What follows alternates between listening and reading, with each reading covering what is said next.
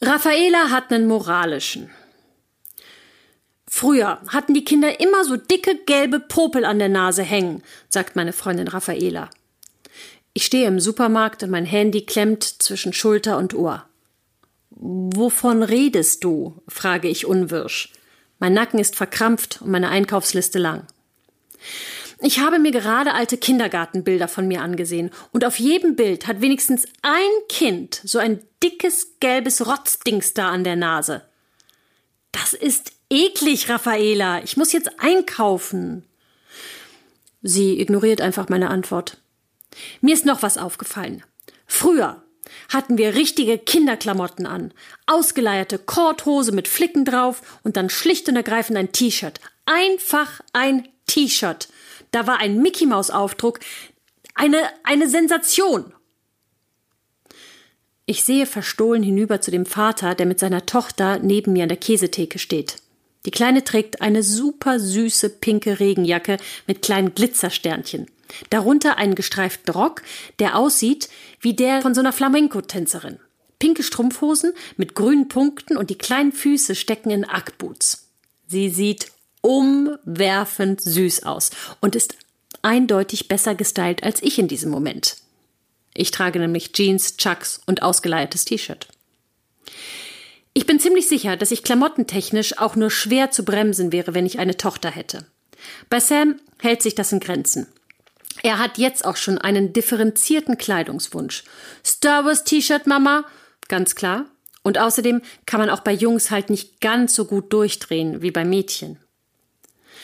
Wir rauben unseren Kindern doch ihre Kindheit, wenn wir sie ausstaffieren wie kleine Püppchen, fährt Raffaela fort. Auweia, sie hat ganz eindeutig einen moralischen. Ich kann sie jetzt nicht abwirken. Ich stelle die Einkaufstasche hin, nehme das Handy in die Hand und sage, Raffaela, was ist denn los? Ach, ich weiß auch nicht, schnieft sie. Irgendwie ist es alles so, so kompliziert geworden. Wenn ich Greta nicht von Anfang an in die richtige Kita stecke, dann verpatze ich vielleicht ihre Zukunft.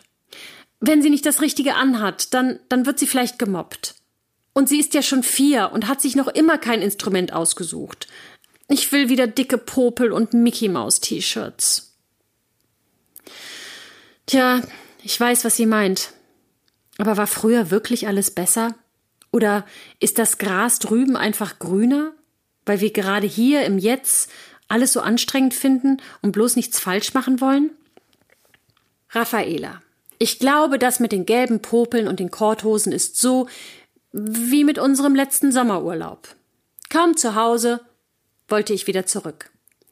Dass es nachts zu heiß war und die Mücken uns bei lebendigem Leib gegessen haben, das habe ich verdrängt. Und das ist ja auch irgendwie gut, dass wir so funktionieren.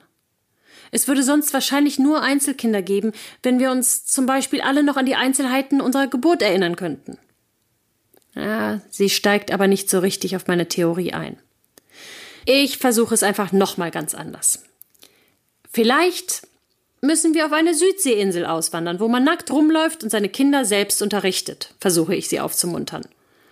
Na, nach drei Kindern und vier sportfreien Jahren laufe ich bestimmt nicht nackt in der Südsee rum, grummelt sie zurück. Hat dein Freund Jesper Juhl nicht ein schlaues Buch darüber geschrieben? Ich gebe nicht auf, sie aufzuheitern. Mach dich nur lustig über mich, Lucy. Früher gab es solche Bücher gar nicht, und man hat darum auch gar kein schlechtes Gewissen, wenn man sie nicht gelesen hat. Na gut. Dafür haben wir aber auch alle jahrelang Therapien und Selbstfindungskurse hinter uns. Aber egal, was ich sage, ich krieg sie nicht aus ihrer Stimmung. Und ich habe eigentlich auch gar keine richtige Antwort. Habt ihr eine? War es früher einfacher? Und was ist heute besser? Ich freue mich über aufmunternde Worte und leite sie dann auch gerne umgehend an Raffaela weiter.